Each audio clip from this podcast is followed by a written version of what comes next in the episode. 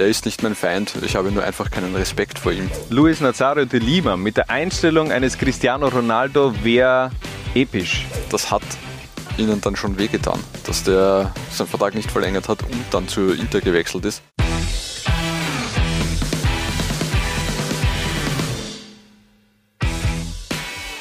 Lola 1 paniert, präsentiert von Gatorade mit dem heutigen Thema Milan oder Inter. Hauptsache Mailand. Diese Elfkicker trugen nämlich die Trikots beider Mailänder Großclubs. Und da starten wir im Tor gleich mal mit einem ganz prominenten, zumindest Namen, Harald. Lorenzo Buffon. Der Cousin eines Großvaters von Gigi Buffon ein Cousin eines der Großväter von Gigi Buffon. Ja. Ähm, hab nicht ganz ausrecherchieren können, wie viele Cousins der Großvater hatte, aber ähm, Lorenzo Buffon war zu seiner Zeit einer der besten Torhüter Italiens. Das ist aber natürlich schon ein paar Jährchen her. Der groß geworden bei den Rossoneri in den 50er Jahren, dort auch wirklich ein Jahrzehnt eigentlich geprägt vom AC Milan, dreimal Meister geworden, gegen Ende hin, dann aber weniger gespielt.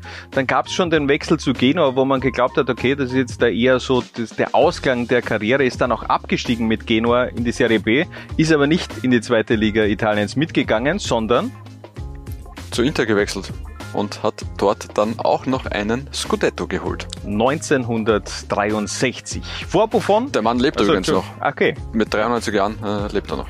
Sehr gut. Vor Buffon schicken wir ein 3-4-3 aufs Feld und starten auf rechts mit Ümit Davala, der dir zu jener Zeit als Frisurenvorbild diente, Harald. Mehr oder minder, ja. Ähm, jeder, der sich vielleicht erinnert an die WM 2002 oder damals schon auf der Welt war, ähm, mittlerweile hat er da so einen Irokesen getragen und ich habe mir dazumals äh, auf, der, auf meiner Matura-Reise äh, auch einen Irokesen schneiden lassen. Und, 2002 äh, warst du schon Matura-Reise. Ja, Wahnsinn, äh, wie alt du bist, ja. Okay.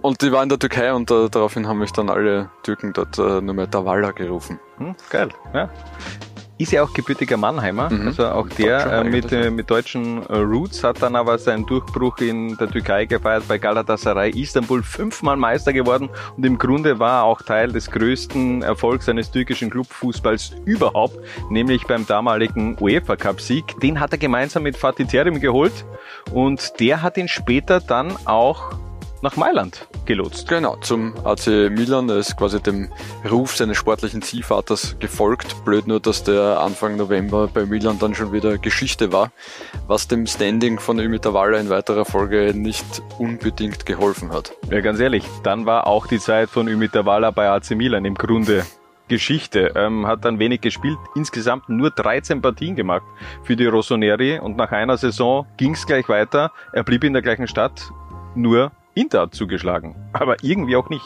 irgendwie auch nicht. Er ist dann äh, bald an Galatasaray verliehen worden und in weiterer Folge an Werder Bremen verliehen worden. De facto hat er kein einziges Pflichtspiel für Inter Mailand bestritten hat aber trotzdem auch nach dieser schwierigen Zeit eigentlich in Mailand noch einen fetten Erfolg einheimsen können in seiner Karriere, nämlich das Double mit Werder Bremen 2003, 2004. Neben Tavalla stellen wir Leonardo Bonucci auf, lebende Juve-Legende, aber den Start seiner Karriere machte der einst in Mailand.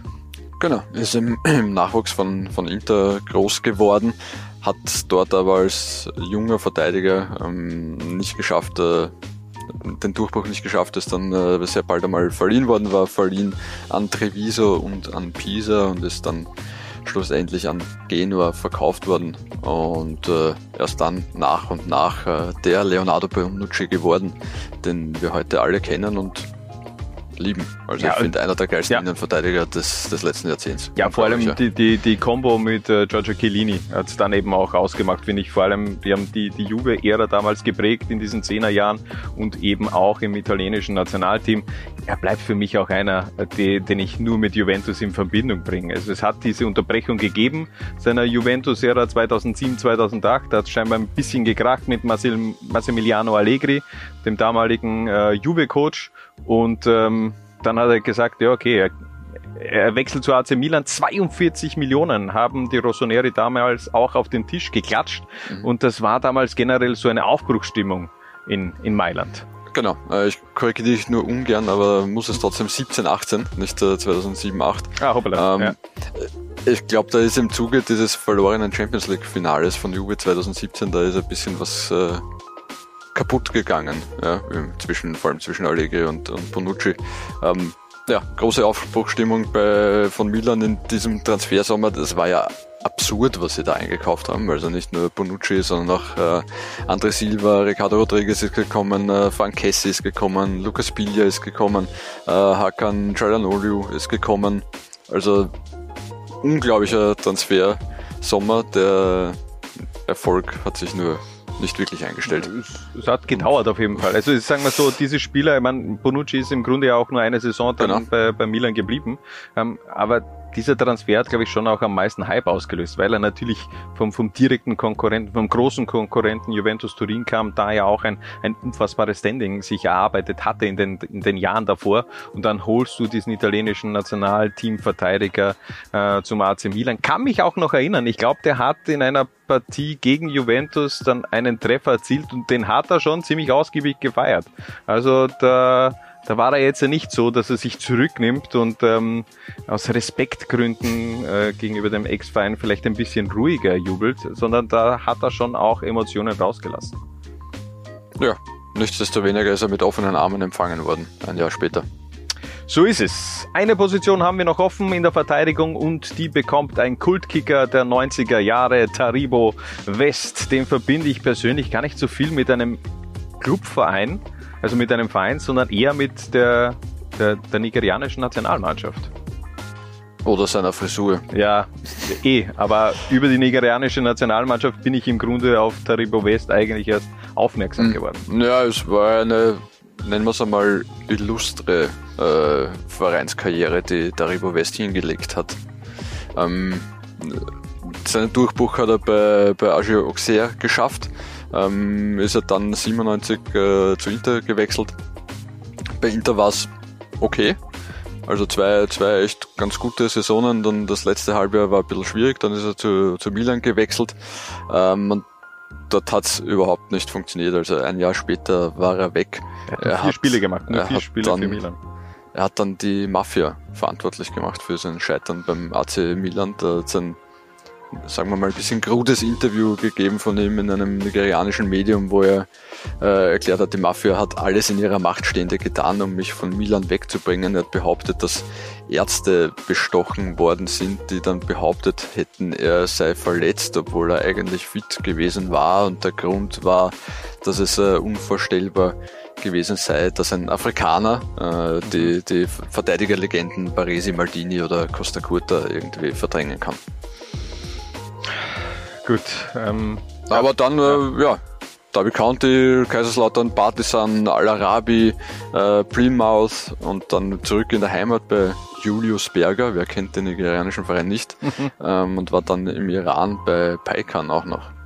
Da hat er dann auch 2007 seine Karriere beendet. Aber Taribo West, absoluter Kultkicker, wie gesagt, der 90er Jahre beziehungsweise Anfang der Nullerjahre.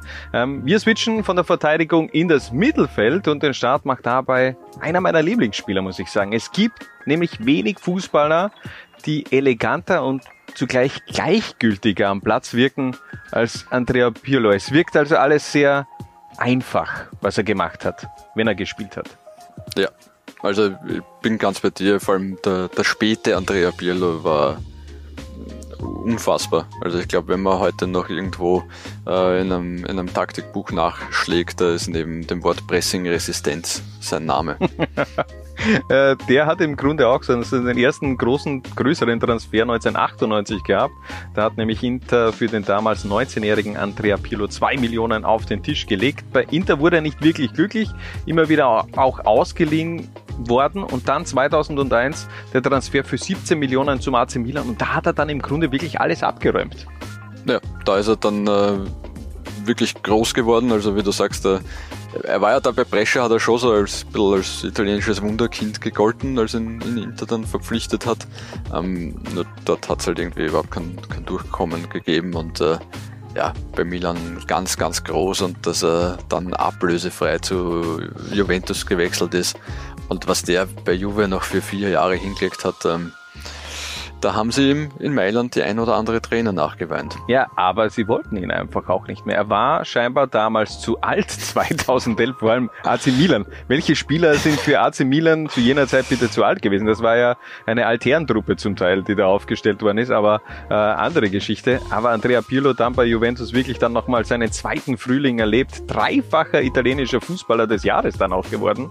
Und äh, nur so dieses, diese, diese Kirsche obendrauf auf der Sahne Sahne, die hat gefehlt mit diesem verlorenen Champions League Finale mit Juventus gegen Barcelona 2015 war es, glaube ich, wenn ich mich jetzt nicht täusche. Ich glaube, das wäre dann nochmal wirklich so die gesamte Krönung nach so einer langen Wartezeit, Leidenszeit von Juventus, auch mit der alten Dame diesen Titel zu holen. Ähm, neben Pirlo ein eine niederländische Fußball-Ikone mit Edgar Davids, der auch für beide Mailänder Clubs gespielt hat, aber gar nicht so glücklich wurde, egal ob in, in Rot oder Blau. Ja, also sein Ruf als äh, Fußballlegende begründet sich eher nicht auf seiner Zeit in Mailand. Ich meine, davor natürlich ganz große Ära bei Ajax Amsterdam mitgeprägt mit dem Champions League Sieg 1995 und dann 96 der ablösefreie Transfer zum AC Milan. Da hat er nur 31 Partien gemacht. Mhm. Ähm, es lief dann besser auf jeden Fall bei Juventus Turin. Da ist er dann sechs Jahre gewesen. Ähm, dann hat er schon noch mal eine wilde ähm, Transferzeit erlebt. Also so zwischen 2003, 2005 hat er einerseits für Juventus gespielt, für Barcelona für Inter und für Tottenham. Ja, also ist dann äh, irgendwann hat es bei, bei Juve nicht mehr ganz so gut funktioniert, also dann äh, an Barca verliehen worden und in weiterer Folge hat ihn dann Inter geholt, aber auch bei Inter da dann drei Jahresvertrag unterschrieben und nach einem Jahr ist der aufgelöst worden. Also man kann sich ungefähr vorstellen, wie, wie gut das gelaufen ist. Ich glaube, er, war schon auch ein eher schwieriger Charakter. Könnte ich mir vorstellen, Edgar Davids. Apropos schwieriger Charakter, etwas offensiver als äh, Edgar Davids agiert, nämlich unser Ansapanier-Kapitän präsentiert von Gatorade Mario Balotelli, bei dem man sich heute noch die Frage stellen muss, was wäre in dieser Karriere drin gewesen, wenn er sich zumindest ein bisschen zusammengerissen hätte? Ja, die Frage muss man sich äh, tatsächlich stellen. Ähm, bei, bei Inter ja den, den Durchbruch geschafft. Ähm, einer der besten Freunde von Marco Arnautovic zu diesen Zeiten. Und, Legendäres äh, Interview. Nach dem Champions League Finale, Marco Arnautovic am Telefon crasht im Grunde das äh, Interview von Mario Balotelli. Kannst du dich noch erinnern? Nein. Nicht? Nein. Ja, auf jeden Fall. Muss man sich auf YouTube äh, nur anschauen. Also da, da gibt es diese Szenen legendär. Und die zwei waren zu der Zeit Kindsköpfe, kann man wahrscheinlich so sagen, und haben äh, José Mourinho den ein oder anderen Nerv gekostet. Marco Nautovic ist erwachsen geworden inzwischen. Ja, Mario Balotelli ist auch äh, erwachsen geworden, aber ja, es waren schon, ich meine, sagen wir so, die Interzeit der war der Beginn seiner Karriere. Seinen Peak hat er dann eben 2012 gehabt mit äh, dem Doppelpack gegen Deutschland bei der Europameisterschaft. Also da war ja jeder im, im Balotelli-Fieber im Grunde. Dieser, ja, dieser, dieser Torjubel, der ja heute auch noch ähm, als Meme dient zum Teil. Ähm, aber er hat es dann irgendwie nicht geschafft, diese Leistungskurve nicht weiter nach oben zu gehen, beziehungsweise auch nicht aufrecht zu erhalten. Sie ist dann sehr rapide bergab gegangen. Vielleicht hat ihm ein bisschen der Fokus gefehlt. Ja, aber äh, verstehst, bei Mario Balotelli ist es ja gar nicht so, dass da irgendwelche Geschichten dabei sind, dass er ein, äh, ein okay, er hat ein extravagantes Leben, glaube ich, geführt, aber dass er jetzt irgendwie so, so Alkoholexzesse gehabt hat oder irgend sowas. Der, Na, hat, einfach, der hat einfach Bock auf, auf, auf, äh, auf ein lustiges Leben, glaube ich, gehabt das hat er zweifelsohne gehabt und auch die Vereinsstationen sind ja okay. Also dann äh, äh, eben äh, nach Man City bei Milan gewesen, dann bei Liverpool, äh, dann noch einmal kurz bei, bei Milan, Nizza, Marseille, aber die Phase war schon nochmal gut. Also OGC Nice und äh, Olympique Marseille, auch da legendär sein Torjubel damals mit dem Handy, äh, wo er live gegangen ja. ist auf Instagram. ähm, aber er war eben auch immer wieder gut für solche Dinge, wo man sagt, naja, okay, mit Fußball hat es jetzt eigentlich weniger zu tun. Und ähm, ja, aber, aber letztes Jahr noch nominiert gewesen für den Buschkasch Award, ähm, für diesen, diesen irrwitzigen Rabonia-Treffer für, äh, wo hat er gespielt? F-Session. Nein, nein. Äh, Adana, Dem Demirspor. Genau, ja. Ähm, mit diesen zehnfachen Übersteigern zum Schluss und Raboni einfach mal ins lange Eck. Ähm, mittlerweile Kapitän beim FC Sion. Also, ja. Wurscht. Ja, es wird mit dem Nationalteam Comeback, glaube ich, nichts mehr. Ich glaube, er glaubt immer noch an die Möglichkeit, den Ballon d'Or irgendwann zu gewinnen. Aber jetzt da musst langsam auszahlen, Mario, denn äh, du wirst nicht jünger. Ähm, 32 inzwischen. Ja. Äh, für unseren nächsten Kicker reisen wir zurück in die 90er Jahre. Er war damals eine einer der größten Fußballer jener Zeit, muss man sagen. Roberto Baggio, so gefühlt das, was Ronaldo in Brasilien war, war Roberto Baggio in Italien. Ja, absolute Fußball-Ikone und aber gleichzeitig auch einer, der halt vor allem in Italien immer extrem polarisiert hat. Also war jetzt äh, einer, der gerne mal auch gegen den Strom geschwommen ist in jeglicher Hinsicht, ähm, aber unfassbarer Fußballer. Anfang der 90er schon sein Transfer von der Fiorentina zu Juventus für viel Aufsehen gesorgt. Dann auch Mitte der 90er sein Transfer von Juventus äh, zum AC Milan und ähm, dann gegen Ende der 90er hin der Wechsel zu Inter zu seiner schon auch mit einem persönlichen Touch, denn ich habe irgendwo auch recherchiert, dass das scheinbar auch sein, sein Lieblingsverein als Kind war. Also da hat er sich vielleicht so einen kleinen Kindheitstraum auch noch erfüllt, obwohl es da nicht wirklich mehr so gut funktioniert hat. Ja, er hatte schon noch das Talent gehabt, äh, sich mit den Trainern zu überwerfen. Also er hat äh, nach seinem Abgang bei, bei Milan über Arrigo Sacchi gesagt, ich fühle mich wie ein Ferrari, der von einem Verkehrspolizisten gefahren wird. Und ah, da, da, ja, davon genau. hat schon aber Ibra auch sein, genau, sein Zitat damals, oder? Ibra ja. abgekupfert dann in ja. weiterer Folge, ja. Ähm, und über Marcello Lippi hat er nach der gemeinsamen Zeit bei Inter gesagt, er ist nicht mein Feind, ich habe nur einfach keinen Respekt vor ihm, genauso wie er keinen Respekt vor mir hat ist dann verklagt worden daraufhin. Also das hat er in, seiner, in einer seiner äh, Autobiografien geschrieben und ist dann von Lippi daraufhin sogar verklagt worden. Für mich bleibt da eben immer dieser Spieler, der auch beim Elfer den Ball drüber gehaut hat, 1994 bei der Weltmeisterschaft im Finale gegen Brasilien. Ähm, ich habe ihn selbst leider nie wirklich so aktiv am Feld spielen sehen. War damals eben auch noch eine andere Zeit, da hat man jetzt nicht eine jede Partie der Serie A oder so konsumieren können. Ähm, deshalb bleibt das für mich auf ewig in Erinnerung mit Roberto Baggio, dieser verpasste Elfmeter und äh, so der tragische Held der Weltmeisterschaft 1994.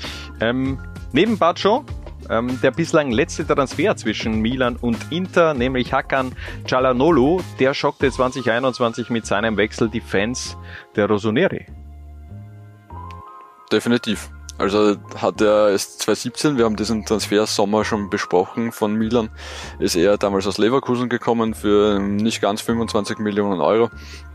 Es war, er hat schon geliefert bei Milan. Also war oft der, der eigentlich der stärkste Mann am Platz war und äh, das hat ihnen dann schon wehgetan, dass der seinen Vertrag nicht verlängert hat und dann zu Inter gewechselt ist. Äh, wenn man sich anschaut, wer dann Meister geworden ist, äh, werden sie es verkraftet haben. das stimmt, also schlechtes Timing auch beim Transfer von Hackern. Äh, aber ich finde auch, also das ist einer der wenigen Transfers, die aus diesem Transfersommer 1997, äh, 1997, wie komme ich auf das? 2017 wirklich dann auch ähm, über einen längeren Zeitraum abgeliefert hat. Also von dem her äh, verstehe ich schon, dass das für Unmut gesorgt hat bei Milan, aber scheinbar hat er dann auch mal in einem Interview, glaube ich, gegenüber der Sohn gemeint, dass äh, der einzige im Verein äh, Pioli war, der der mit ihm über eine mögliche Verlängerung gesprochen hat. Ansonsten war die Bereitschaft nicht so da, einen längeren Zeitraum auch mit Cialanolo zu verlängern bei den Rossoneri. Wir machen weiter mit unserem Sturmduo und beginnen mit Il Fenomeno. Ronaldo Luis Nazario de Lima. Für mich persönlich war er der erste große Superstar, mit dem ich so ein bisschen auch äh, aufgewachsen bin, auch aufgrund der Weltmeisterschaft 1998. Ja, bei mir war es äh, Ferenc Puschkasch. Aber, mhm. ja. Ähm, das sieht man dir auch an. Danke. Ja. Äh, Hast dich gut gehalten. dann lang für die Matura gebraucht. ja. Ähm, ja, damals von, von nach einem Jahr bei Barca zu Inter gewechselt, 1997. Und ich finde, der, der Inter Ronaldo, vor allem in der ersten Saison, war der Peak Ronaldo. Ich finde es nicht, dass der Barca Ronaldo so ja noch. Barca Ronaldo war, war geil, aber der Inter Ronaldo, und man muss sich da schon auch vor Augen führen, das war Ende der 90er in Italien. Also was da an Verteidigern unterwegs gewesen ist und mhm. wie Ronaldo da einfach durchmarschiert ist durch eine sowieso von fast allen Vereinen äh, defensiv geprägten Spielstil mit äh, Haudegen, äh, die eigentlich alles schon gesehen haben in ihrem Verteidigerleben. Äh, und Ronaldo hat die einfach reihenweise aufgemacht. Also das stufe ich schon noch einmal eine Spur höher ein als den Barca Ronaldo, aber ich mein, der war natürlich schon auch nicht so zwider. Ja. 47 Tore in 49 Spielen für den FC Barcelona. Ähm, und ich finde es ja immer in der Retrospektive einfach geil. Der hat für Barca gespielt, der hat für Real gespielt, der hat für Inter gespielt, der hat für Milan gespielt, aber der ist ein Typ, dem kann man irgendwie auch nicht böse sein, oder? Also der hat nie irgendwie einen, schlechten, äh, eine schlechte Nachrede gehabt, weil er diesen Transfer gemacht hat. Ja, das stimmt. Und auch bei ihm, weil du das vorher bei Balotelli gesagt hast, auch bei ihm, ich möchte mir gar nicht ausmalen, was da noch möglich gewesen wäre, mhm. wenn der nicht seine, seine argen Knieprobleme eigentlich dauernd gehabt hätte, weil es hat ja damals schon bei Inter angefangen, 1999 mit dem ersten Patellasehnenriss. Ich glaube, es sind mindestens zwei äh, in, noch gefolgt. Einer dann übrigens, äh, als er schon bei Milan war. Äh, es war ja nur eineinhalb Jahre, 2007 bis äh, 2008, also Jänner 2007 bis äh, Sommer 2008. Und in der Zeit hat er sich einmal die Patellasehne gerissen und einmal das Schienbein gebrochen.